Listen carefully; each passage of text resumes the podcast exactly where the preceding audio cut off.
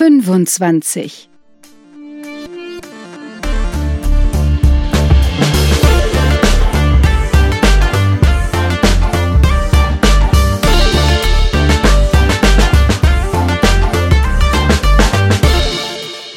Legal Bits. Willkommen zurück, liebe Internetsgemeinde. Ja, wir fangen mal direkt mit Werbung an. Werbung. Werbung, macht mit beim Pledge. Ähm, http äh, Doppelpunkt Doppelslash pledge 2019.eu. Für die Nicht-Hessen, das war ein P vorne. Danke. Okay. Ja, genau. So. Werbung Ende. Wir fangen an. Ja.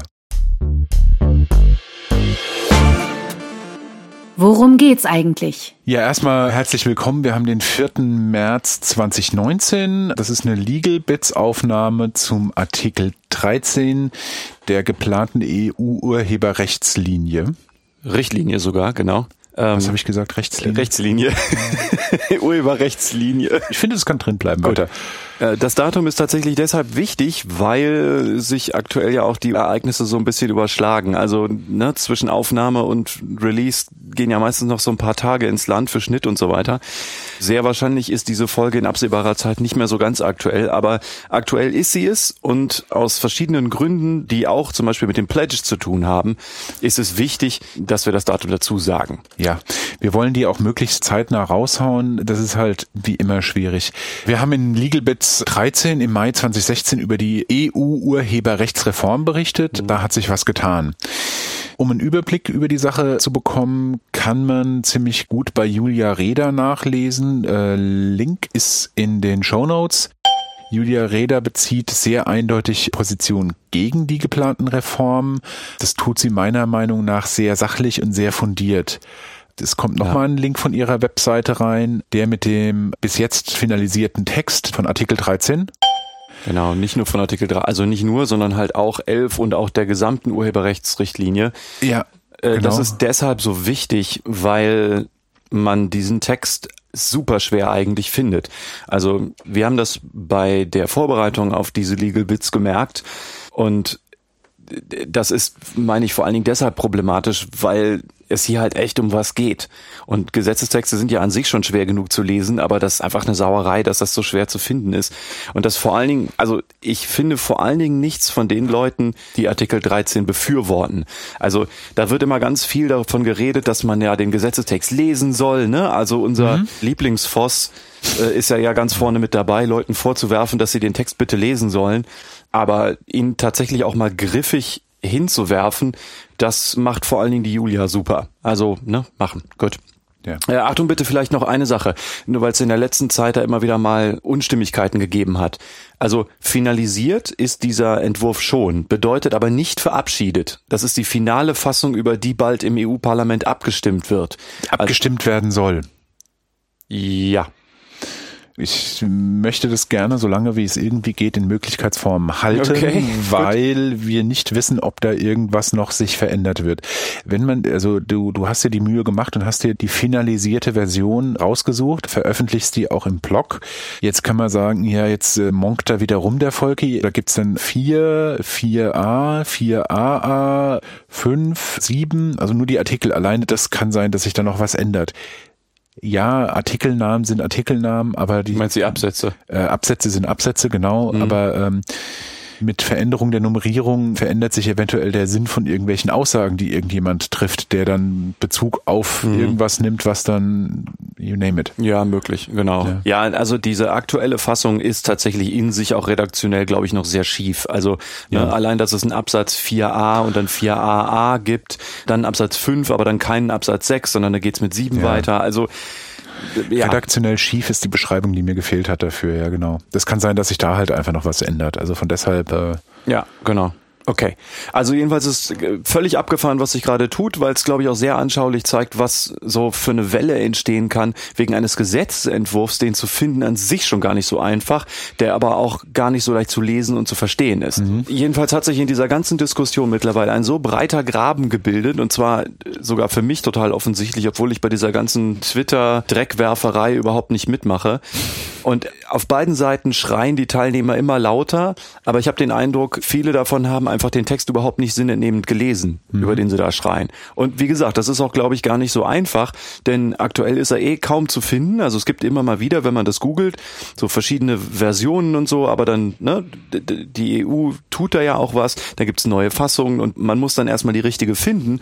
Und dann ist sie ja auch noch auf Englisch und das ist ja jetzt auch nicht so einfach für alle zu lesen. Juristenenglisch ist dann auch nochmal besonders schwierig. Das muss man ja schon auch so ein bisschen können. Also da wird ja auch an verschiedenen Stellen immer mit Übersetzungen gearbeitet. Das ist ja auch immer so halb mit Vorsicht zu genießen. Ne? Also man muss schon ungefähr wissen, was man da vor der Nase hat. Aber es ist auf jeden Fall nicht so leicht. Ja. Und jetzt kommt noch dazu, also bei diesem ganzen Grabenkampf, Besonders unethisch und besonders ungehörig finde ich eigentlich, dass gerade Axel Voss, der ja nun Berichterstatter im Rechtsausschuss des EU-Parlaments ist, dass der Dinge von sich gibt, die meines Erachtens inhaltlich nicht nur völlig falsch sind, mhm. äh, sondern auch in die Irre führen. Also ja. ähm, Lobbyarbeit hin oder her ich, ist Politik, ist mir klar, aber das geht an einen Punkt, bei dem ich Probleme damit habe, wie unseriös damit umgegangen wird. Gibt es eigentlich den Artikel 13 Entwurf auf Deutsch? Ähm, also ich habe keinen gefunden auf jeden Fall. Also bisher glaube ich nein. Ich habe nur, ich habe ihn nur auf Englisch gefunden. Für mich, wie gesagt, jetzt nicht so ein Problem, aber ich glaube, ja. vielen Leuten bleibt nur übrig zu glauben, was andere Leute ihnen da sozusagen parallel übersetzen und auslegen. Mhm. Die Probleme, die du implizit hast, hast du auch schon erwähnt. Also selbst für dich als Vollblutjurist ist das jetzt keine Selbstverständlichkeit, juristische Texte auf Englisch zu lesen. Für mich, der relativ viel auf Englisch macht, ist es äh, mindestens mal schwierig. Ähm, ja, ist unbefriedigend. Naja, es liegt ja auch an mehreren Punkten gleichzeitig. Also einerseits hast du mit so einem Gesetzestext ja jetzt auch nicht unbedingt einfachen Satzbau. Also die Sätze sind ja. oft relativ lang. Aber dazu kommt ja noch, also abgesehen von den Rechtsbegriffen, die da verwendet werden, die ja auch irgendwo mal definiert werden, was man ja auch vorher gelesen und verstanden haben muss und im Kopf behalten und so, ist ja, dass du dann auch noch Bezug nimmst auf Begriffe aus anderen mhm. Vorschriften. Also da wird dann auf bestimmte Richtlinien oder Verordnungen auch Bezug genommen. Und diese Verweise muss man ja auch parallel sozusagen verstehen, wenn man es vernünftig lesen will. Das ist nicht trivial. Ja, eigentlich sind wir ja schon mit Starten fertig, aber starten ja, wir mal. Wir starten mal nochmal. Ja. Warum wird über Artikel 13 eigentlich so heftig gestritten? Ich glaube, das Ausgangsproblem ist, dass das Internet hier wieder was kaputt gemacht hat. Also viele Dinge sind ja mit Internet überhaupt nicht mehr so, wie sie ohne Internet waren. Also und Urheberrecht gehört einfach dazu. Also eigentlich sogar vielleicht vorrangig. Also abgesehen von Datenschutz, das ist auch noch so ein Thema. Also man will irgendwie, so scheint es mir auf jeden Fall, wenn ich das alles lese, über das Internet begangene Urheberrechtsverletzungen verhindern, vermeiden oder so. Und oder wenigstens die Verwendung von Werken angemessen vergüten. Also ich glaube, keiner weiß bisher so richtig, wie man das machen möchte, aber keine Urheberrechtsverletzungen begehen. Mhm. Und oder Geld dafür einsagen. Du sagst und oder, aber das sind doch eigentlich zwei unterschiedliche Wege. Verhindern von Rechtsverletzungen ist was anders als die Vergütung von Verwendung. Gehen wir mal da rein. Als Urheber hast du ja verschiedene Rechte. Nach dem deutschen Urheberrecht auf jeden Fall darfst du als Urheber entscheiden, grundsätzlich, wer was mit deinen Werken tun darf und mhm. wer nicht. Und wenn das jemand doch macht, dann gibt's ja verschiedene Möglichkeiten. Dann darfst du Unterlassung fordern, darfst du einen Schadensersatz fordern und so. Und guck dir die GEMA an, die entscheidet doch auch im Namen der durch sie vertretenen Künstler, was mit den Werken gemacht werden darf oder eben nicht. Ja, auch ein klassisches Problem, stimmt. Äh, zeigt, meine ich, ganz schön, was es schon jetzt für Spannungen gibt. Ne? Also viele Musiker ärgern sich ja darüber, dass die GEMA die vollständige Verwertung ihrer Songs übernimmt, was eigentlich Teil des Mitgliedschaftsvertrages ist, den man schließt, wenn man da Mitglied wird, ne? aber trotzdem. Und diese Künstler also zum Beispiel nicht bestimmte Vertriebskanäle wie Internet oder so ausnehmen können. Soll also auch hier heißen, es ist jedenfalls rechtlich gesehen ein großer Unterschied, ob du sagst, niemand darf dieses Werk ohne Lizenz verwenden oder jeder darf es verwenden, muss aber dafür zahlen. Und lass uns heute mal weglassen den Unterschied zwischen einer Lizenzgebühr, die du vereinbaren kannst, und einem Schadensersatz, den du, auf den du. Okay, lassen wir das mal raus, ja. Okay. Aber bei Variante 2 gibt es dann noch alle möglichen Folgeprobleme. Wer muss wem wann was zahlen, wie viel und was ist mit einer Rechnung, damit man das bei der Umsatzsteuer anmelden kann? War das Umsatzsteuer? Äh, ja, nicht nur. Ja, ja, also du, Rechnung. Kann, genau, also gibt es überhaupt einen offiziellen Beleg darüber, ne? Und wie soll das dann laufen? Also Artikel 13, das können wir vielleicht vorwegnehmen, soll ja die Plattformbetreiber in die Pflicht nehmen und das wird auch nochmal interessant, also wie dann überhaupt diese ganze Abrechnung laufen soll. Also vielleicht muss man auch dazu sagen, viele Dinge, die wir jetzt kritisieren heute oder überhaupt besprechen, betreffen ja die Besonderheit, dass Google und Facebook halt große Unternehmen sind, die bestimmte Maßnahmen ergreifen können, was kleine Plattformbetreiber einfach nicht können. Gut, das, dieses Problem ergibt sich aber aus den impliziten Geschichten, die aus dem Artikel 13 rauslesbar genau. sind. Nur über solche großen Unternehmen könnte man irgendwie so eine Abrechnung am Ende auch noch machen. Das kriegt man schon irgendwie organisiert, aber das ist ja bei weitem nicht alles, was das Internet so zu bieten hat. Und das ist auch vor allen Dingen bei weitem nicht alles, was ich jedenfalls im Internet sehen will. Ja, okay, wir greifen jetzt schon ein bisschen vor. Ich will nur sagen, dass irgendwie Vergütung ein Ziel ist, also dass man die Nutzung von Werken angemessen vergüten will. Dagegen hat eigentlich überhaupt niemand mhm. was, glaube ich. Das ist aber über die aktuelle Richtlinie so überhaupt nicht vernünftig geregelt. Wir kommen da noch drauf, aber wir verdrehen hier so ein paar Rechtspositionen mit diesem aktuellen Artikel 13, die zu Anschlussproblemen führen, auf die überhaupt niemand irgendeine Antwort hat ich lehne mich jetzt weiter aus dem Fenster. Es wirkte auf mich wie, man möchte ein Gesetz machen, das sehr spezifisch auf das Internet zugeschnitten ist, weil andere Formen der Urheberrechtsverletzung gibt's nicht mehr. Oder interessieren niemanden. Also ja, das, was wir hier machen, danke. ist tatsächlich ganz spezifisch internetbezogen. Ja, ja, weil interessiert niemand. Gut. Ja, weil man halt sagt, ach, wenn das passiert, das ist eine Randunschärfe, ist uns egal. Aber man will irgendwie die großen Weiten der Urheberrechtsverletzungen aus dem Internet mhm. eingrenzen. Gut, aber wenn du diese Rechtsverletzung verhindern willst und eingrenzen willst, dann hast du doch schon eine Bewertung vorgenommen. Ist das nicht ein Privileg, das ein Richter hat? Ähm, das Problem geht sogar eigentlich noch eine Stufe vorher los, nämlich bei der Frage, was einfach nach dem Gesetz überhaupt schon eine Rechtsverletzung ist. Also was ja hier bei dieser ganzen Artikel 13 Debatte überhaupt nicht beleuchtet wird so richtig, ist ja die Frage, was überhaupt eine Rechtsverletzung ist. Mhm. Also wenn ihr keine Idee habt, was ich meine, dann schaut euch doch zum Beispiel mal so, so Plattformen wie, wie Imager an oder mhm. von mir aus auch Instagram oder mhm. so. Also das sind ja an vielen Stellen, also wenn du jetzt nicht die Fotos nimmst, die jemand selbst gemacht hat und lassen wir mal die ganzen Datenschutzverletzungen weg, die man damit auch begehen kann. Ähm, also einfach, wenn du Sachen hochlädst, die nicht von dir sind, das ist ja eigentlich immer schon eine Urheberrechtsverletzung. Mhm. Und das müsste nicht unbedingt so sein. Also es gibt ja nach dem US-amerikanischen Recht diese Fair Use Regelung, nach der sozusagen, also ist jetzt sehr stark zusammengefasst und auch stimmt nicht ganz, aber so Privatleute einfache Bilder halt bei Imager zum Beispiel hochladen dürfen und es ist keine Urheberrechtsverletzung. Nach dem deutschen Recht ist es das, wenn es ein fremdes Bild ist, grundsätzlich schon. Also da hast du ja schon einen Bewertungsprozess hinter dir, die, nämlich die Bewertung, ist das überhaupt rechtlich zulässig oder nicht? Artikel 13 beschäftigt sich ja gar nicht mit der Frage, sondern nur mit der Frage, was müssen denn die Plattformanbieter tun, um mhm. diese Dinge zu verhindern? Also ja, da wird eher schon nachrangig angesetzt, aber diese Frage, was eine Urheberrechtsverletzung ist, das ist zugegeben jetzt eine völlig andere Diskussion, aber eben auch wichtig, weil das halt mit reinspielt. Weil je enger du den Gürtel schnallst, also je mehr du unter eine Urheberrechtsverletzung subsumierst, desto problematischer ist das Endergebnis ja auch für die Plattformbetreiber. Und was wir in Deutschland unter eine Urheberrechtsverletzung zählen, muss ja nicht dasselbe sein, was sonst in der EU als Urheberrechtsverletzung gilt. Klar, da gibt's ja auch bisher schon einen EU-Rahmen und Riesenunterschiede darf es da gesetzlich sowieso nicht geben. Aber ja, in, in Randunschärfen kann das schon passieren. Ja, die Randunschärfen sind halt sehr weit, sehr unscharf.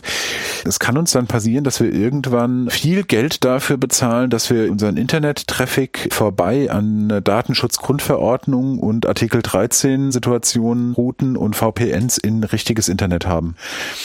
Es gibt jetzt schon VPN-Betreiber, die ganz massiv damit werben, hier nimm unseren VPN und dann umgehst du diese ganze Artikel 13 Scheiße und kannst Artikel lesen, die sonst geobasiert gesperrt sind. Anderes Thema. Wir biegen wieder zurück auf Artikel 13. Mhm. Danke Soundboard. Was steht in Artikel 13 und warum ist der eigentlich problematisch? Die aktuelle Version des Artikel 13 in der finalen Fassung haben wir hier auf der Blogseite zu diesen Legal Bits aufgeführt und wir verlinken aber auch zu den drei Dokumenten, die die Julia Reda dazu zur Verfügung gestellt hat, dankenswerterweise. Wir machen drei, nämlich Artikel 13, Artikel 11 und die komplette EU-Urheberrechtsrichtlinie in der finalen Fassung. Okay, Besonderheit, du machst einen direkten Textdump auf den Blogartikel, damit nachvollziehbar ist, warum wir worüber reden. Ja. Ich möchte es nur als Erklärung nachschieben. Ja, Jetzt ist haben, die deine Bühne. Also wir machen es so kurz wie es geht, aber man muss einfach auf so ein paar Sachen hinweisen. Für den Volltext, wie gesagt, Link oder einfach im Blogartikel gucken. Es gibt verschiedene Absätze von Artikel 13, nämlich 1, 2, 3, 4, dann 4a, 4aa, 5, 7, 8 und 9. Der Schwerpunkt, über den wir uns heute unterhalten, ist in Absatz 4, aber eben nicht nur. Also in Absatz 1 steht, dass und das ist der Grundsatz, um den wir uns heute drehen, dass Online Content Sharing Service Providers, also Provider, bei denen es um Content Sharing gehen soll, also bei den Diensten, die die anbieten, die sollen verschiedene Pflichten haben. Nämlich vor allen Dingen sollen die erstmal Lizenzen von den Rechteinhabern einholen, das ist Zitat, from the right holders zur Veröffentlichung dieser Werke. Jetzt gibt es ja noch einige Details, aber auf die gehen wir hier nicht weiter ein. Dann in Absatz 4, wenn diese Lizenz nicht gegeben wird, dann sollen die Content Sharing Service Provider haftbar sein für Rechtsverletzungen, die über diese Plattform, die sie da betreiben, begangen werden. Es sei denn, dass sie belegen können, that they demonstrate, dass sie made best efforts, also, also dass sie sich bestmöglichen Anstrengungen unternommen haben, genau. Die Autorisierung zu bekommen. Genau. Dass sie außerdem in accordance with high industry standards of professional diligence, also dass sie sich an die höchstmöglichen professionellsten Standards halten, um sicherzustellen, dass bestimmte Werke nicht verfügbar sind. Also nicht öffentlich über die jeweilige Plattform natürlich zugänglich sind und darüber hinaus müssen sie belegen, dass sie unverzüglich, wenn sie über eine Rechtsverletzung informiert wurden, diese Werke von ihren Websites entfernen müssen und außerdem zukünftige Uploads dieser Werke verhindern müssen. Mhm. Die Pflicht, als rechtswidrig gemeldete Werke zu entfernen, die gibt's schon lang. Aber diese Verhinderungspflicht, dass die Werke wieder hochgeladen werden, die ist so, wie sie da jetzt steht, neu. Das heißt, grob zusammengefasst, diese bestimmten Provider, über die wir sprechen, also Provider, die Services anbieten, wo man Content zur Verfügung stellen kann, inwieweit das beabsichtigt oder nur technisch möglich sein muss, ist so eine Frage, über die wir heute auch nicht weiter eingehen, aber das ist auf jeden Fall auch ein Thema.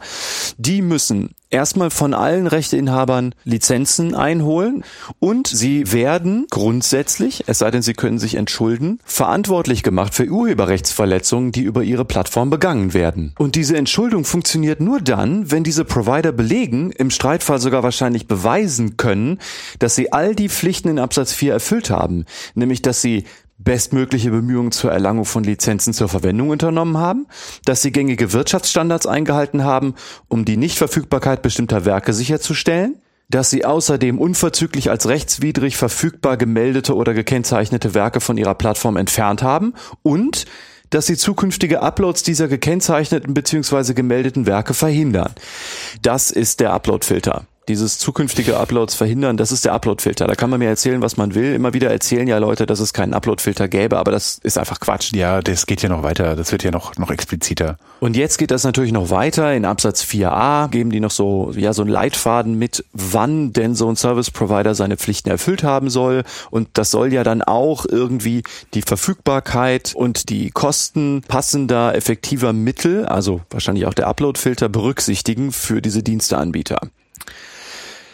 Jetzt gibt es im Absatz 4a noch Ausnahmen, also Ausnahmen für sogenannte neue Service Provider. Also wenn man noch keine drei Jahre alt ist und wenn man einen jährlichen Umsatz von weniger als 10 Millionen Euro macht, dann sollen bestimmte Pflichten begrenzt sein. Also nicht alle, sondern... Warte mal, machst du über 10 Millionen Euro Umsatz?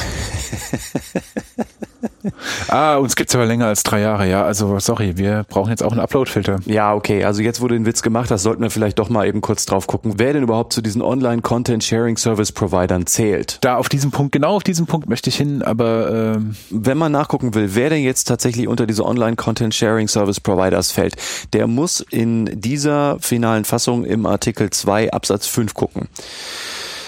Das sind solche Provider eines ja, Information Society Service, also eines Anbieters eines Dienstes der Informationsgesellschaft, dessen Hauptzweck sein muss, entweder eine große Menge urheberrechtlich geschützter Werke entweder zu speichern oder öffentlich zugänglich zu machen für eine ausführliche Subsumption, welche Plattformen, welche Foren da nun drunter fallen und welche nicht, ist, glaube ich, hier nicht der richtige Rahmen. Das dauert einfach zu lang und das ist viel zu aufwendig. Aber es geht jedenfalls nach meinem Dafürhalten deutlich schneller, als die meisten Leute denken. Da werden nämlich wahrscheinlich auch Plattformen drunter fallen, von denen die meisten Leute gar nicht denken, es geht darum, irgendwie Content anzubieten, sondern eher um Austausch, wo Leute dann sozusagen en passant Werke hochladen. Und ein Werk kann ja auch ein Foto sein. Also die Hürde ist, glaube ich, relativ leicht genommen. Also da wird man wahrscheinlich mehr Leute in die Tüte stecken, als man dachte. Und auf jeden Fall viel mehr als YouTube und Facebook. Und dann geht's schon los mit so, wann ist ein Hauptzweck, sowas zu speichern? Wo ist dann der Hauptzweck? Also wann oder wann nicht? Und was ist ein large amount of copyright protected works? Also wann ist das eine große Menge? Und wann verfolgt jemand Profit damit? Hm. Ich mache mir vor allen Dingen Sorgen um Plattformen, die halt gerade ihre Kosten decken. Also der Klassiker sind ja so, du hast so eine Creative Commons Plattform, mhm. ne? Leute hosten so Bilder. Hier der, Benutzt der, die, mach meinen Namen damit bekannt. Genau, der Christian Solmecke hat ja auch von so Dingern berichtet, ne? Der ist ja auch da bei pix.de auch mit dabei. Also das ist ja auch so eine Bildsharing-Plattform, über die du deine Creative Commons Sachen einstellen kannst und der Welt zur Verfügung stellen und das ist nicht im eigentlichen Sinne eine profitorientierte Plattform, sondern also viele Plattformen wollen ja nur so ein bisschen Werbung machen, damit die halt ihre Hostingkosten raushaben, damit sie es halt nicht komplett für Umme machen müssen. Mhm. Und dann geht's ja schon los. Ist das denn auch eine profitorientierte Plattform? Also Geld machen sie. Wie viel müssen sie denn machen, damit sich das lohnt? Und ja, was willst du da machen? Also das gibt ja gar keine Mitgliedsbeiträge, sondern da, man will halt so ein bisschen Einnahmen generieren, damit man halt seine Kosten raus hat, damit das nicht auch noch Geld kostet am Ende. Aber nicht, damit man davon leben kann oder will oder so. Aber die sind halt hier, wenn die drei Jahre alt sind, auch im Grunde mhm. mit drin. Aber das heißt doch dann, eigentlich bleibt dir, wenn du davon, also wenn deine Plattform davon betroffen ist, nur dir bleiben drei Möglichkeiten. Entweder du ignorierst es und gehst das Risiko ein, dass du verklagt wirst. Du schiebst deine Plattform irgendwo hin, wo sie möglichst unantastbar ist. Also Russland oder keine Ahnung, also irgendwie außerhalb der EU. Oder du machst zu. Mhm. Ja. Und das zu. sind alles keine Möglichkeiten, also von denen ich mir vorstellen kann, dass man das will. Und zwar, also für diejenigen, die jetzt Artikel 13 befürworten, wir reden nicht von Plattformen, die zum Verstoß von Urheberrecht aufrufen, sondern auch ganz stumpf Plattformen, die einfach sagen, hier kannst du deine Fotos reinstellen, Creative Commons, äh, ne, wir verdienen da kein Geld mit, Einfach nur, wir können uns nicht leisten, das Wir reden tatsächlich von der Mutti, die sich über Strickmuster austauscht und vom Fatti, der sich über das Rasenmähen austauscht. Da fängt's halt leider an. Ja. Also das ist ein Problem. Ich bin bei diesem Textmonster, das tut mir weh, wenn ich da drauf gucke. Das tut allen weh, wenn sie drauf gucken. Ja, ich glaube, das ist auch der Sinn der Sache. Aber jetzt lass uns da mal durchgehen. Genau. Let's kill the dragon. Und jetzt gibt's da noch verschiedene andere Ausnahmen. Also in Absatz 5 von Artikel 13 steht dann noch, dass bestimmte Sachen davon ausgenommen sein sollen. Also was weiterhin möglich sein soll, sind Zitate, Kritik, Bewertungen, und dann so Dinge wie Karikatur, Parody or Pastiche, also Satire im Grunde. Mhm. Das ist allerdings auch nicht so ganz einfach. Man geht dann da so in diesen Kunstsektor rein und sagt, also wenn mhm. man das zu Parodie, zu Satirezwecken macht, dann soll es wieder gehen. Auch da weites Feld zur Auslegung. Das geht dann ganz schnell an dieses, ja, das ist gar keine Kunst, das ist keine Parodie, sondern das ist eine Frechheit, das muss weg. Die Diskussion wird geführt ja. werden, das ja. ist ganz klar. Also die Diskussion ist aber auch nicht ganz neu. Ne? Also Richtig, aber das ist, gibt halt noch nochmal neues Futter für Leute. Und außerdem, die haben ja nicht dafür bezahlt. Jetzt verunglimpfen sie mich mit dem Bild von mir und haben noch nicht mal dafür bezahlt. Und dazu kommt ja in Wahrheit auch noch, dass dann die Dienstanbieter auch noch Systeme etablieren müssen, mit denen dann unverzüglich, also without undue delay, das steht im Absatz 8, dann Beschwerden behandelt werden müssen. Von Rechteinhabern die Beschwerden. Genau, also Da das steht nicht, dass wenn du was hochgeladen hast und das gelöscht wurde, da musst du kein Undo Complaints Nee, äh, genau. machen, sondern nur, wenn jemand mit Rechte. Ach so, und man soll ja dann nach Absatz 8 auch keine Nutzer personenbezogen tracken können. Im letzten Absatz steht dann ja auch, this directive shall in no way affect legitimate users and shall not lead to any identification of individual users. Und das geht ja eigentlich schon gar nicht. Ja, ja. Ja. Das geht schon gar nicht deshalb, weil de facto, also da greifen wir auch ein bisschen vor, aber wie soll ich das denn machen, ohne den zu identifizieren? Wenn irgendjemand kommt und sagt, äh, hier Rechte verletzt, dann muss ich doch wenigstens gucken können, ob der überhaupt ist, wer er vorgibt zu sein. Also so ein bisschen Identifikationsmöglichkeit muss man Ja. doch haben. Geht ja gar nicht anders. Also äh, super schräg. Gut, also äh, den kompletten Text äh, bitte lesen, wenn ihr Interesse daran habt. genau, in der Schule würde man sagen, Thema verfehlt, ungenügend. Und wenn es da noch Fragen gibt, dann postet die bitte in diesem Fall echt in den Blog-Eintrag, weil ja, bitte, bitte, bitte. Auch das- also Twitter funktioniert da nicht. Nee, denn einerseits wird auf Twitter gerade zu heftig diskutiert, das heißt, das eskaliert jedes Mal direkt komplett. Und zweitens halt auch deshalb bitte hier nicht Twitter, weil in der Timeline Sachen dann einfach wegrutschen. Also das kann gut passieren, dass wegen der Aufregung dann Sachen einfach untergehen.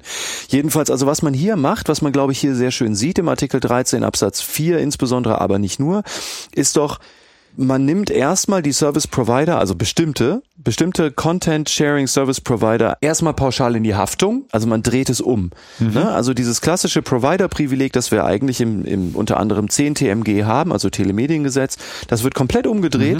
Bei bestimmten Providern sollen die erstmal vorrangig haften für alles Mögliche und dann können sie sich ja gegebenenfalls entschulden, wenn sie irgendwie mit allen Rechteinhabern Lizenzverträge geschlossen haben, was völlig unmöglich ist.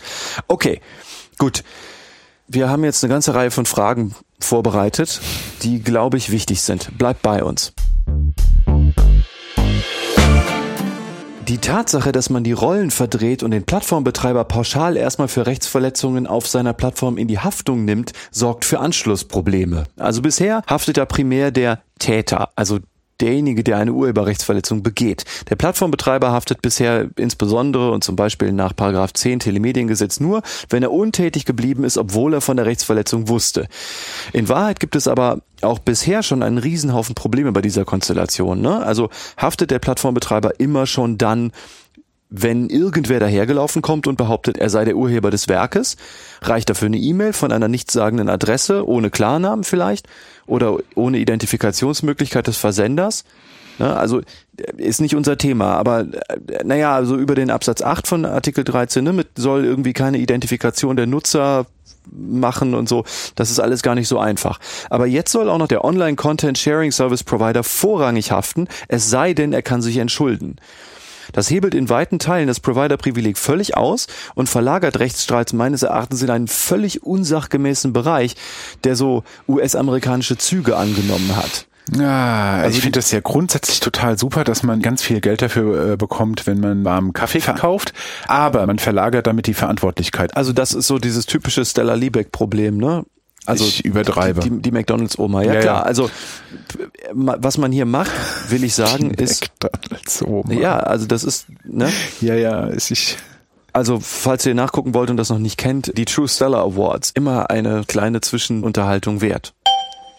Ich finde die ja tatsächlich auch wesentlich besser als die Darwin Awards. Ja, Ja. also Darwin Awards machen mich nur depressiv. ja, genau, traurig. Ja. also jedenfalls, man verschiebt das hier, meine ich, an eine Stelle, die nicht okay ist. Die Betreiber der Plattform begehen die Urheberrechtsverletzung nicht. Und die zur Kasse zu bitten, das fand ich damals auch schon bei diesem langjährigen Rechtsstreit zwischen YouTube und der GEMA irgendwie schief.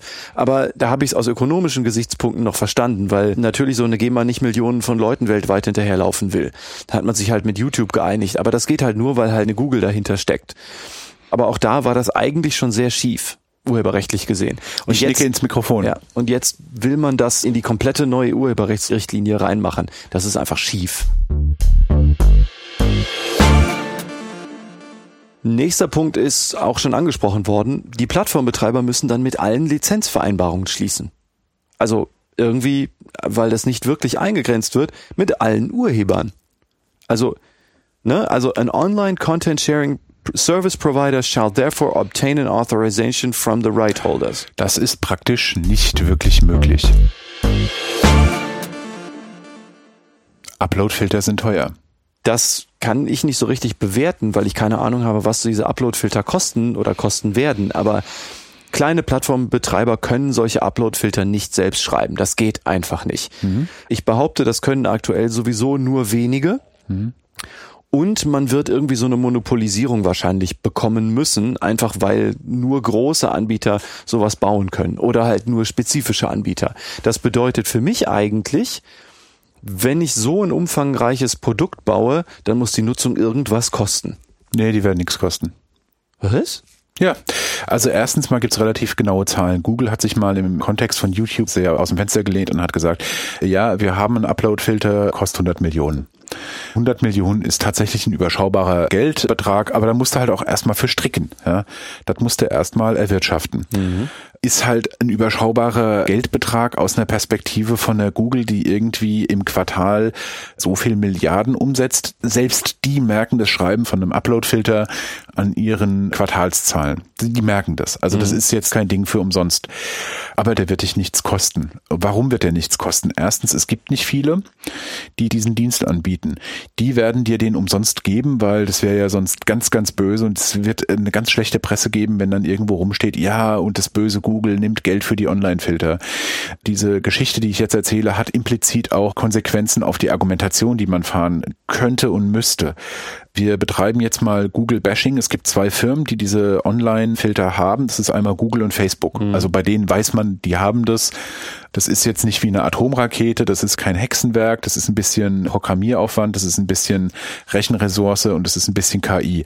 Die haben das du gehst zu einem von den beiden und sagst so, hey, hör mal zu, was kostet es? Und die sagen, nee, nee, nee, bleib hier, ja. Ähm, hat ja auch den Vorteil, die wollen beide möglichst viele Daten und die sind beide nicht zimperlich. Im Falle einer dieser beiden Firmen begehen die aktiv die Verletzung von Agreements mit Partnerfirmen, die begehen aktiv die Verletzung von Gesetzen, um an möglichst viele Daten von Nutzern zu kommen. Die andere der beiden Firmen ist zumindest damit noch nicht aufgefallen. Ich möchte nicht sagen, dass es da irgendjemand gibt, der unschuldig ist. Ich weiß es nicht. Also die, was du sagst ist, Google und Facebook werden Upload-Filter für umsonst anbieten, weil sie einfach ein ganz massives Interesse daran haben, möglichst viel von den Benutzern des Internets zu wissen. Und sobald es die Möglichkeit gibt, dass irgendjemand den Daten liefert, für die sie nichts bezahlen müssen, wo sie keine Arbeit haben, Leute kommen proaktiv auf die zu und werfen Daten über den Zaun, dann werden die da hinter dem Zaun ein ganz weiches Kissen hinlegen, damit die Daten schön weich fallen. Okay. Das kann man sagen, ist doch super, ja, dann ist doch das Problem gelöst. Worüber regen sich denn diese ganzen Datenschutz-Talibans auf? Ja, aber das äh, Problem, die. Das, das, das, ja genau, ja, warum regen die sich auf? Kostet doch nichts, ja. Was billig ist, ist gut. Ja, nee, das Problem ist ja tatsächlich, dass man da auf ganz vielen Ebenen Bock zum Gärtner macht. Nummer eins, derjenige, der die ganzen Daten hat, definiert auch, wie ein Upload-Filter funktioniert. Also nehmen wir mal an, 75 Prozent der Leute sagen, na, Facebook ist eh da, wir gehen jetzt zu Facebook ja, ähm, und benutzen den Upload-Filter von Facebook dann sagst du, ey, die gehen mir so auf den Sack, die benutze ich auf keinen Fall. Ja, dann äh, hast du deinen YouTube-Upload-Filter oder Google-Upload-Filter, wie auch immer, ähm, wirfst dein Video hoch. Ich sag, äh, nee, nee, nee, nee, Junge, das verletzt meine Rechte. Wir sehen uns vor Gericht. Dort sehen wir uns und dann sagt jemand, sag mal, hast du keinen Upload-Filter benutzt? Wir müssen dich jetzt verurteilen. Hättest hm. du den richtigen Upload-Filter benutzt, dann ja. wärst du nicht verurteilt worden. Welchen wirst du dann als nächstes benutzen? Den richtigen. Damit förderst ja. du potenziell Monopole. Das sind alles ganz schwarze Bilder, die ich an die Wand male. Na, aber völlig realistisch. Weiß ich nicht. Das wird die Zukunft uns zeigen. Du entwickelst Monopole und Monopole haben selten dazu geführt, dass irgendetwas gut wurde in der Welt. Glaube ich. Ja, also der Punkt ist natürlich völlig legitim. Klar, wenn dann später Rechtsstreits darüber geführt werden, ob jemand Plattformbetreiber ein Recht verletzt hat oder eigentlich, weil wir es ja hier umdrehen wollen, ob der seine Pflichten erfüllt hat, ne, so einen Erkennungsmechanismus laufen zu lassen, ne, so ein Upload-Filter, dann ist natürlich die Frage, hat der seine angemessenen Pflichten verletzt? Hat er getan, was er tun musste? Und die Auswahl des richtigen Upload-Filters wird selbstverständlich dazugehören. Sonst könnte man ja auch im Straßenverkehr ja einfach sagen, ach, was sollen diese Sicherheitsgurte, die die mitliefern, ich mache einfach mit Zellophanfolie meinen eigenen. Ja, genau, nee, die läuft nicht, ja, ist für den Arsch. Diese Plattform wird dann quasi durch einen Gerichtsentscheid dazu verdonnert, den richtigen Upload-Filter zu benutzen. Faktisch, ja. Das wird nicht so, das wird nicht so gesagt, aber das wird zu Problemen führen, weil du halt nicht das getan hast, was man hätte tun können. Es wird Dann- Urteile dazu geben oder Entscheidungen oder Beschlüsse oder was, nach denen bestimmte Upload-Filter jedenfalls in einer bestimmten Periode nicht für ausreichend gehalten wurden. Genau. Also es wird einen konstanten Wettlauf geben um Genau. die Optimierung der Upload-Filter. Da hast du völlig recht, meine ich. Ich sehe auch, dass man in diesem Rennen eigentlich nicht umhin kommen wird, dass es bei wenigen, wenn nicht sogar nur bei einem Provider am Ende bleiben wird. Im Moment haben wir zwei Leute, die quasi in den Startlöchern stehen, um das anzubieten. Und ich glaube tatsächlich, in der Long Run wird es dabei auch bleiben. Nummer eins, jemand Drittes, also du musst halt erstmal 100 Millionen Euro da haben. Und sorry, diese 100 Millionen Euro, die Google da taxiert, das ist nicht realistisch. Also, weil das klingt total doof, ja. Wenn du eine Firma machen würdest, die sagt Upload-Filter Incorporated, du müsstest so viel Geld ausgeben für Dinge, die in diesen Kalkulationen, die bei Google dann rausgehauen werden, meistens nicht mit reinkommen. Das sind so Sachen wie Kosten für einen Arbeitsplatz, Bildsysteme, also Software wird getestet und wird gebaut. Alleine die Infrastruktur, um sowas zu testen und zu bauen, die ist eh da. Ja, ja da wird virtuell verrechnet, theoretisch. Aber das ist, Bei Google ist es einfach da, es bei ist Facebook da, genau. Die müssen sich nicht drum kümmern. Die haben die Rechner, um das auszurollen und live zu nehmen. Die sind da. Das, Das ist natürlich das ist bei, bei einem Drittanbieter, der diese Infrastruktur nicht sowieso auch hat, Ja. eben nicht so. so und dann mit Entwicklerstunden, die drauf geballert werden. Es gibt bei uns in der Firma kein fünf Minuten genaues Dings, so und so viel Zeiterfassungssystem. Zeiterfassung, so und so viel äh, Stunden arbeitest du daran. Die Kosten sind realistisch, würde ich sagen, deutlich höher. Das ist so eine rausgehauene Hausnummer. Vor allen Dingen muss man dabei im Hinterkopf halten, Viele innerhalb so einer Firma wie Google sind stolz darauf, wie effizient sie sind und und und. Ja. Also das ist keine realistische Nummer. Du kannst nicht hingehen und kannst sagen, ich habe 105 Millionen Öcken, ich baue jetzt Upload-Filter Incorporated. Du musst eigentlich vom Doppelten ausgehen. Hm, ja, wenn das überhaupt reicht. So, Ja. das führt jetzt äh, dargelegt, warum es wahrscheinlich keinen neuen Player an diesem Markt gibt, wenn es überhaupt einen Markt gibt. Dazu kommt, dass die zwei die finanziellen Mittel haben, um jede Konkurrenz durch, gibt's umsonst bei uns, auszuhungern. Ja. Es wird ein Markt werden. An diesem Markt will man sich beteiligen. Wenn man sich an einem Markt beteiligen will, möchte man an diesem Markt auch Market Share haben. Den werden die zwei sich wahrscheinlich aufteilen. Selbst wenn es für einen nicht gut läuft, wird er für Prestige drin bleiben wollen. Aber gut ist es nicht. So, und jetzt habe ich sehr weit ausgeholt. Ja, aber bedeutet halt, die Upload-Filter sind teuer, muss man eher in Anführungszeichen setzen, weil sie die Diensteanbieter, also diejenigen, die hier nach Artikel 13 jetzt Dinge tun sollen, wahrscheinlich nicht unmittelbar Geld kosten werden. Aber natürlich hat das Implikationen, an die, glaube ich, auch noch keiner gedacht hat, da im Lager Voss. Naja, dieses Lager Voss kann man ja eigentlich auf ein paar, ich glaube, es sind tatsächlich primär Printmedien Reduzieren. fokussieren und da haben ganz viele Leute irgendwelche Dinge nicht zu Ende gedacht. Ich glaube aber, egal welches Ziel wirklich damit verfolgt wird, ich glaube, es wird nicht erreicht. Das glaube ich sowieso nicht, aber allein, dass du dann im Grunde den kompletten Content dann doch wieder über eine Facebook oder eine Google routen Ja. musst, damit deren Filter überhaupt funktionieren, an die du dich erhalten musst. Allein das ist, glaube ich, eine total unbedachte und auch total ungewollte Konsequenz. Das kann doch keiner ernsthaft wollen. Ne? Also auch gerade jetzt bei diesem ganzen irgendwie äh, US-Amerikaner wollen wir alle nicht und so. Jetzt eine Pflicht zu bauen, die kompletten allen Content, den ich als Plattformbetreiber so vor der Nase habe, dass ich das erstmal bei denen pingpongen muss. Das ist doch, das ist doch Spannende, Wahnsinn. was tatsächlich ein feines Problem ist, an das eventuell wahrscheinlich noch niemand gedacht hat. Ich baue hier eine Plattform auf. Nach diesem Ding muss ich bei der Plattform, die ich aufbaue, den Kram Upload filtern. Wen gibt's denn da? Okay, die zwei, die wir genannt haben, Mhm. die sitzen in den USA. Ich finde das zutiefst spannend, dass man im Prinzip sagt, hier implementieren wir das als eine Schutzmaßnahme vor dem laxen US-Datenschutz, was dann irgendwelche Zeitungen dazu zwingt, ihren Angebot für Europa vom Markt zu nehmen. Zeitgleich bringen wir dann die zwei Player am Markt, die nicht für ihren ausufernden Datenschutz bekannt sind, in die Position zu machen, was sie wollen eigentlich. Also wir machen ja im Grunde dadurch eine Facebook und eine Google, also jetzt sehr stark saloppifiziert, zur Content-Polizei. Ja, genau, ja, ja. Also Zensurmaschine finde ich eine ganz schwierige Formulierung, die da immer wieder fällt. Aber die Content-Polizei, also ja. Das kann, glaube ich, nicht so. Ist, kann nicht das Ziel da sein. Ja. Und jetzt habe ich wieder viel zu sehr gerandet. Nächster Punkt. Uploadfilter erkennen keine Parodien.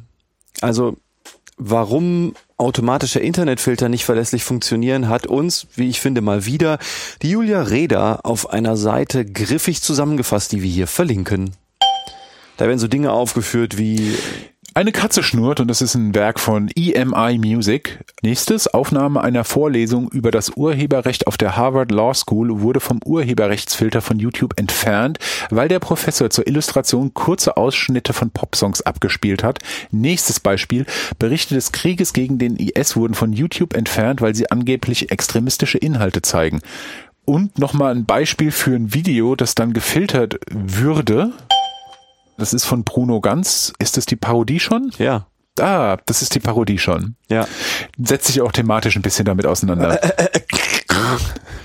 Also jedenfalls die Aussage, die man überall hört, und ich kann das bisher eigentlich auch nicht widerlegen, ist, so ein Upload-Filter erkennt einfach Kontext nicht. Also mhm. du kannst natürlich gucken, ob da ein Werk drin ist. Aber das ist immer so ein bisschen ein Problem. Aber so ein Upload-Filter kann Sachen miteinander vergleichen, aber Kontext einfach derzeit nicht. Also kann so ein Upload-Filter erkennen, ob es eine Parodie ist oder eine Pastiche oder eine Kritik oder eine Bewertung? Also ich behaupte derzeit nein. Nächster Punkt. Und thematisch im Anschluss an den gerade besprochenen Punkt, Uploadfilter sind nicht intelligent oder nicht intelligent genug. Also, ne, wenn du an einer Datei, das habe ich gelesen, wenn du an einer Datei auch nur ein Byte änderst, dann ändert sich ja damit der Hashwert völlig. Also richtig. Wenn du verhashst, um zu gucken, ob bestimmte Werke verwendet werden, dann geht das einfach nicht, sobald du irgendwo eine Kleinigkeit an der Datei änderst und sei es nur in den Informationen, also an den Metadaten, irgendwie einen Buchstaben im Interpreten oder ja, im Titel oder so. Hat, ne? Technisch stimmt es, wird mit den Upload-Filtern nichts zu tun haben. Okay, wird anders gelöst? Keine Ahnung. Ja, wenn das Hashen ein Problem wäre und man jetzt mit Hashen arbeiten würde, würden Videos nicht aufgrund von im Hintergrund laufender Radiomusik von Upload-Filtern entfernt werden Stimmt. würden. Hm, okay. Es wird sich Content angeguckt deshalb wollte ich diesen Punkt mit sind nicht intelligent genug eigentlich rausnehmen. Ich bin trotzdem froh, dass du darauf bestanden hast, den drin zu lassen. Das Problem bei der Geschichte ist, wenn die noch nicht intelligent genug sind, werden Leute, die bei einer Google oder bei einer Facebook arbeiten, nicht sagen, oh, das ist problematisch. Und, wir lassen's. sondern die werden sagen, Challenge accepted. Wir werden es noch intelligenter ja, machen, damit okay. wir auf jeden Fall möglichst viel filtern können. Mhm. Also die werden es nicht als ein ethisches Problem sehen, dass irgendwas rausgefiltert werden, sondern die werden sagen, ja, wir machen den Filter besser. Okay. Das liegt in der Mentalität von Nerds. Was ist denn mit, also ich habe hier noch so einen anderen Teil, also das ist jetzt eher so ein Privatspaß von mir. Ne? Also wenn ich im Fitnessstudio so YouTube-Videos gucke, dann mache ich das gerne von Adam Neely. Kann ich übrigens sehr empfehlen. Ich verlinke den zum Spaß auch mal. Äh, Bitte. Mu Musiker, Bassist aus New York, der auf YouTube so. Ja, was jetzt? Musiker oder Basser? Äh, äh, Entschuldigung. Da, da. Es ist auch noch Rosenmontag heute. Ach, scheiße, nee. Uh. Ja, also jedenfalls der Release auf YouTube halt Tutorials. Ich glaube, der ist auch auf Patreon aktiv und so. Also wer Lust hat, der spricht halt über Musik und mhm. Profi und ich finde ganz sympathisch. So, der gibt offen zu, manche Songs, die er aus Lehrgründen halt kurz anspielt, um halt eine Feinheit beim Musizieren deutlich zu machen. Ne? Diese Song-Snippets langsamer ablaufen zu lassen. Ich glaube, er sagt irgendwas von 90 Prozent der Normalgeschwindigkeit, damit diese Snippets nicht als urheberrechtlich geschützt erkannt erkannt werden und dann das ganze Video von YouTube rausgeworfen wird. Was ich eher so als Frage in den Raum stellen will, ist, will man solchen Leuten verhindern, kurze Snippets von Songs halt anzuspielen, mit denen er verdeutlichen will, was für eine äh, Technik zum Beispiel ein, ein Musiker anwendet oder so. Das ist ich so, nicht. Befürworter von Artikel 13 würden dir sagen, ja klar. Ja klar, weil der muss auch, ne, so, das kann ja nicht sein, dass er davon leben kann. Ich denke, ja gut, aber andere Frage. Okay, alles klar. Also klar, ist Algorithmen müssten dann auch Teile von Werken natürlich erkennen, weil sonst geht das, was ich jetzt gerade beschrieben habe, auch nicht. Aber eine Frage, die jetzt zugegebenermaßen jetzt nicht unbedingt thematisch super passt, aber die eine Frage, die man sich im Annex auch stellen kann, ist, was soll denn überhaupt eigentlich passieren, wenn jemand ein solches Werk nun in Anführungszeichen illegal irgendwo hochlädt? Also ein Algorithmus kann ja nicht erkennen, ob es eine Rechtsverletzung ist, weil das immer ein Ergebnis von einem Bewertungsprozess ist, sondern ne, könnte ja auch Parodie und so weiter sein. Also das hatten wir eben eigentlich schon. Also heißt, am Ende muss sich doch irgendwie, also derzeit jedenfalls, ein Mensch hinsetzen und die Sache bewerten. Mhm. Und wenn du jetzt nicht ein Monopol haben möchtest, ne, wo bei Google am Ende die Verantwortung liegen soll, oder das ist auch eine Frage. Also nehmen wir an, ich bin so ein Mini-Plattformanbieter, verdiene 50 Euro im Monat, um mein Hosting bezahlt zu bekommen und Jetzt soll ich einen Upload-Filter von so Google anstoßen. Und jetzt kommt so ein Upload-Filter und sagt du, äh, nee, Moment, das ist hier urheberrechtlich geschützt und geht nicht. Muss ich dem dann automatisch folgen? Oder zum Beispiel, was ist, wenn ich weiß, dass das keine Urheberrechtsverletzung ist? Zum Beispiel, weil ich etwas hochlade, was von mir selber kommt. Ja, du kannst es wahrscheinlich als Plattformbetreiber overriden und sagen, dich doch, du blöder Upload-Filter. Ich weiß, dass das hier eine Parodie ist. Ja, nur das führt natürlich auch dazu, dass man nicht unbedingt eine bessere Sicherheit hat. Ne? Aber gut, andere Frage. Ja. Okay, ich wollte nur sagen, also derzeit sind die Upload-Filter noch nicht intelligent genug und am Ende muss doch wieder jemand da sitzen und sich das angucken und ich weiß halt auch nicht, wie ich als Plattformbetreiber das dann verlässlich machen können soll. Also ich müsste ja dann wieder den Leuten hinterherlaufen, was wiederum zu einer Identifikation führt, die ja nach Artikel 13 und so weiter gar nicht intendiert ja. ist. Das will man ja nicht und soll ja nicht. Geht aber nicht anders. Also ja. ein totales Hin und Her, ganz schief, ganz merkwürdig. Also echt schräg. Ich hatte jetzt noch einen Punkt, bei dem ich nicht ganz sicher bin, ob der mit der Monopolisierung der Uploadfilter weggeht. Aber angenommen, wir haben keinen großen Uploadfilter, dann müsste man ja Werke eigentlich wenigstens bei mehreren Uploadfilteranbietern hochladen oder eigentlich auf allen möglichen Plattformen, um zu sagen, das hier ist mein Werk, das darf bitte nicht hochgeladen werden. Also ich muss ja irgendwie wenn ich jetzt so ein Bild habe oder Musik, ne? ich habe einen Song gemacht und ich will nicht, dass der bei allen möglichen Plattformen hochgeladen wird. Mhm. Da gibt's ja das auch so die großen, aber es gibt ja, ja auch kleinere. Ja, ja. Wie nennt man das eigentlich, wenn zwei sich einen Markt aufteilen? Ein Oligopol, wenige? Ja, also entweder du hast eine, sagen wir mal, wenigstens relativ starke Monopolisierung von Upload-Filtern, dann heißt das, du musst diesem einen Content-Provider oder diesen mehreren Content-Providern all dein Zeug erstmal hinwerfen, damit es geflaggt werden kann als urheberrechtlich geschützt was meine ich nicht gewollt sein kann vom EU-Parlament, auch nicht von der Kommission. Also ich, das kann eigentlich niemand wollen. Oder es gibt keine solche Monopolisierung, dann heißt das, du musst dein Zeug an x beliebigen Stellen, im Grunde überall, wo es so ein bisschen Relevanz haben kann, hochladen, damit die Bescheid wissen können, dass das urheberrechtlich geschützt ist. Mhm. Und zu allem Überfluss kommt ja auch noch dazu, dass Urheberrecht ja kein Bullscher Wert ist. Das ist ja nicht irgendwie an, aus, eins, null, sondern kann ja viel feiner gegliedert sein in das ist erlaubt, das ist nicht erlaubt, auf der Plattform oder dem Kanal ist es okay und das nicht, ne? Mhm. Also das will ich nur noch dazu sagen. Ah, so, und ich habe noch was. Wir haben ja bisher auch völlig außen vor gelassen, dass das natürlich auch für die ganzen kleinen Plattformbetreiber einen immensen Speicher- und Verwaltungsaufwand bedeutet. Ne? Plus so Dinge wie, wenn du kleiner Content-Provider bist und zum Beispiel so eine Upload-Maske hast für ein Bild, aber ich komme jetzt als Content-Provider und sag, boah, ich habe aber hier 50.000 Bilder, dann was? Sollst du dann 50.000 Mal die Maske ausfüllen? Und selbst wenn mhm. man sowas hat, ne, also selbst wenn es so eine Multi-Upload-Maske gibt und du zum Beispiel sagen kannst, ich habe hier 50.000 Bilder und bitte hoch damit, dann musst du ja, damit das so einigermaßen verwaltbar sein oder bleiben soll, auch Metadaten hochwerfen können, mhm. also mit Titel und so weiter. Ne? Und da gibt's ja überhaupt keine Standards. Also heißt, du müsstest dann im Grunde auch so total intelligente Content-Importer haben. Boah, ey, das wollen wir alles gar nicht fordern. Nee, aber das können ja kleine Anbieter auch überhaupt nicht machen. Richtig. Also, ja. Das ist total total zu kurz gedacht. Das passt vorne und hinten nicht.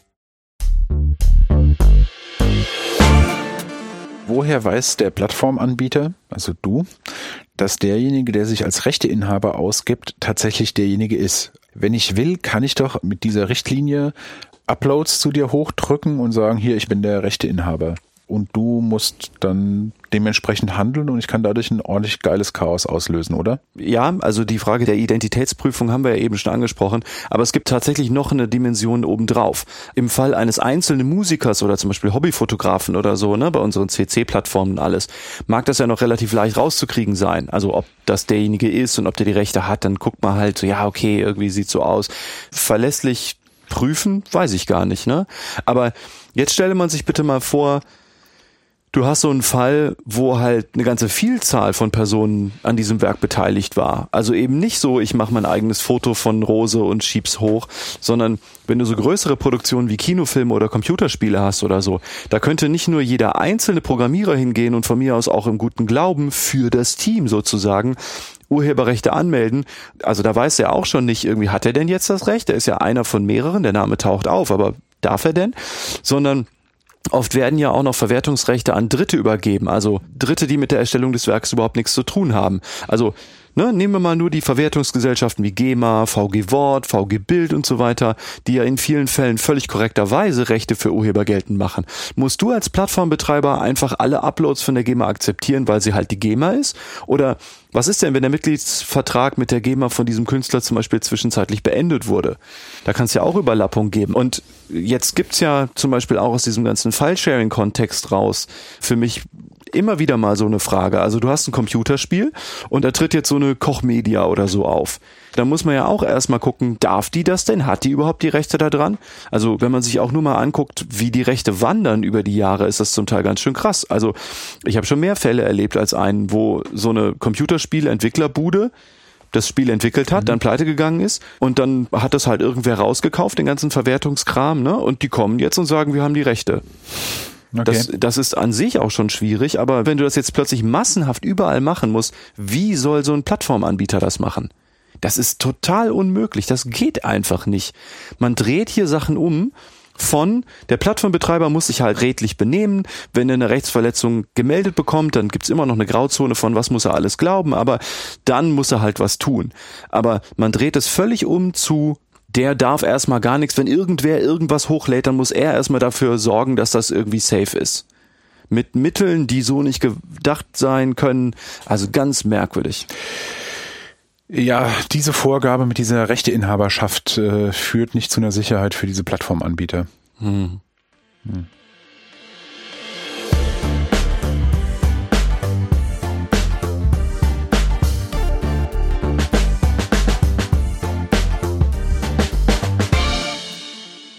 Ja, also mein Hauptfazit ist, dieser Artikel 13 insbesondere drangsaliert die Welt, also tatsächlich irgendwie alle Plattformanbieter, weil ein paar Leute Urheberrechtsverletzungen begangen haben und manche es halt total unfair finden, dass man Täter übers Internet manchmal schwer ermitteln kann, was halt so ist. Was aber eigentlich, wenn man ehrlich ist, auch unabhängig von Internet manchmal so ist. Du erwischst ja zum Beispiel auch nicht alle Steuerbetrüger oder alle Einbrecher in Wohnungen oder so. Das ist also gar kein internetspezifisches Problem. Das Ganze wird begründet mit fairer Vergütung der Urheber, gegen die im Kern eigentlich keiner was hat.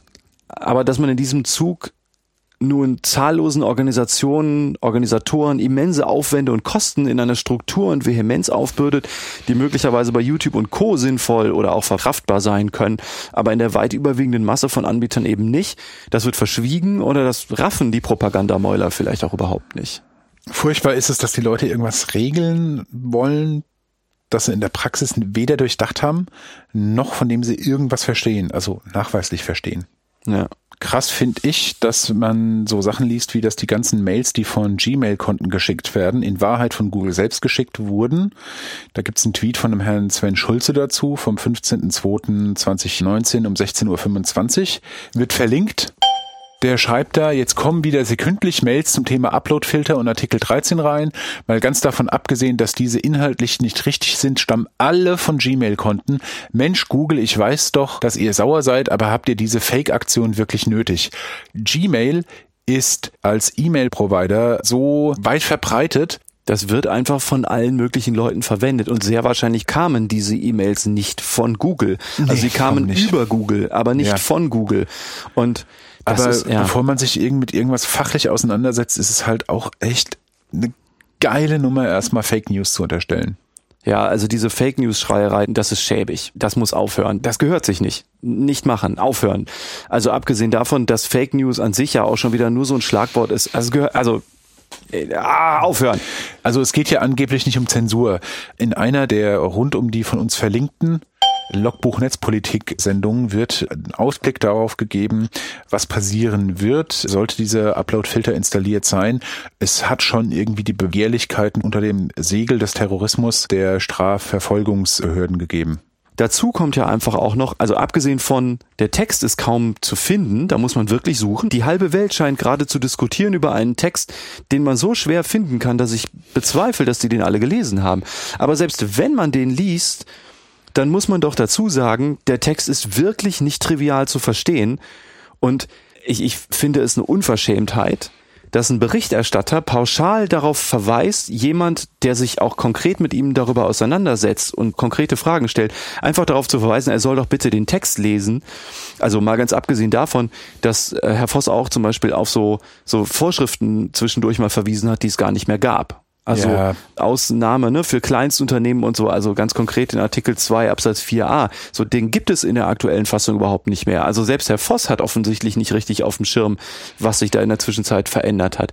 Das ist Warum das, auch? Das finde ich in seiner Position verwerflich. Das ist nicht okay.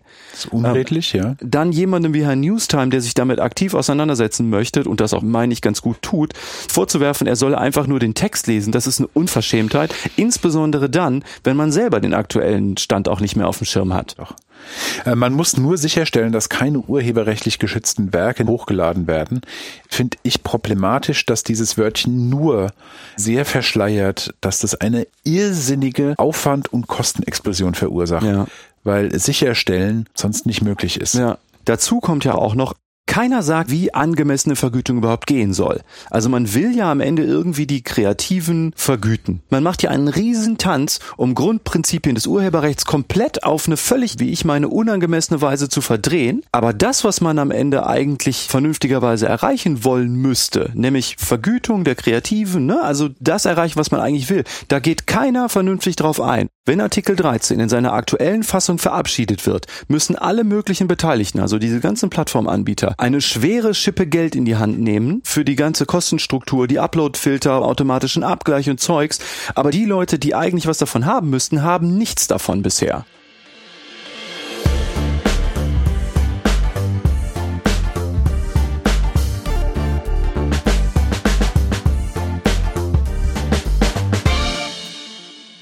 Was tun, sprach die Welt.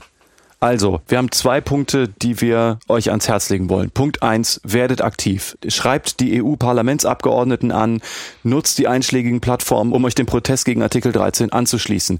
Das könnt ihr machen über savetheinternet.info, pledge2019.eu, sehr schön dazu auch Logbuch Netzpolitik 288 mit Hintergrundinfos zum Pledge. Außerdem die Change.org Aktion dazu und dann findet ihr schon irgendwas, was ihr da tun sollt. Bei sowas bitte sachlich bleiben, bleibt höflich, insbesondere wenn ihr Pledge 2019 nutzt. Das stellt nämlich Telefonverbindungen zu EU-Parlamentsabgeordneten her, die noch nicht gegen Artikel 13 stimmen wollen. Ja, also ihr bekommt dann eine Telefonverbindung zu denen. Seid bitte vernünftig, seid bitte höflich, sagt denen, warum ihr gegen Artikel 13 seid und macht auch gerne deutlich, dass diese Leute auch nicht wiedergewählt werden, wenn die auf ihrer Meinung beharren sollten. Ich bin ja hier derjenige, der gerne mal ein bisschen rabiater in der Ausdrucksweise seid. Ich kann mich diesem seid höflich nur sehr, sehr deutlich anschließen. Nummer eins, ihr habt dort Mitarbeiter von diesem EU-Parlamentarier. Ihr habt keinen Parlamentarier direkt am Telefon Telefon. Dieser Mitarbeiter kann nichts dafür, dass irgendwo irgendjemand idiotisch ist. Nummer eins. Nummer zwei. Es sind Leute, die davon überzeugt werden möchten, dass sie gegen speziell diesen Artikel 13 stimmen. Mit Anpumpen überzeugt man nicht. Nummer drei. Ihr habt den Hebel der Wiederwahl setzt euch dafür ein und sagt, hey, wenn Sie dagegen stimmen, haben Sie meine Stimme und die von vielen anderen. Dieser Pledge 2019 ist quasi für Sie eine Werbeplattform. Es gibt ganz viele Argumente.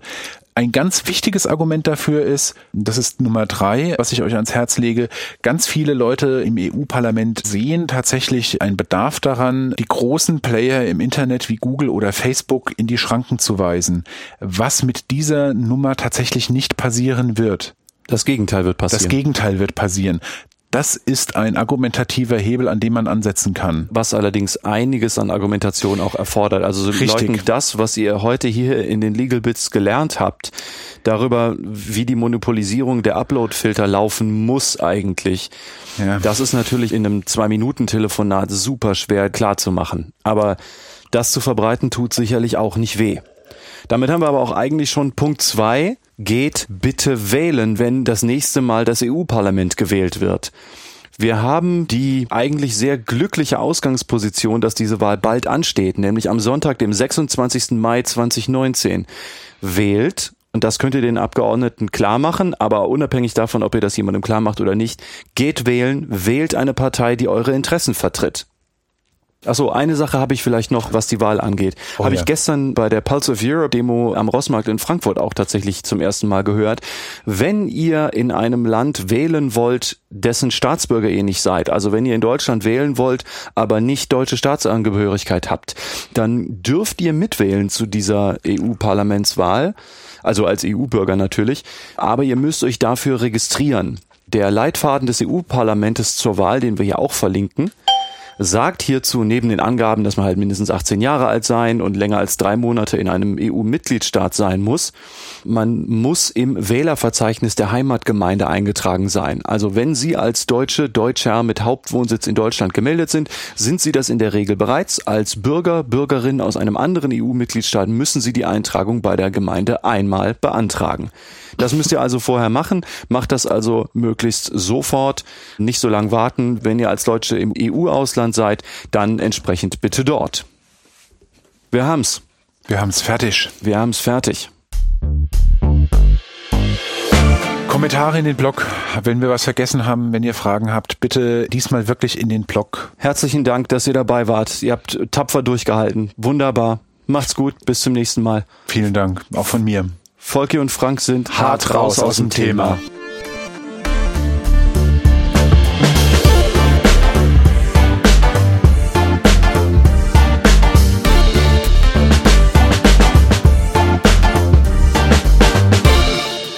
Legal Bits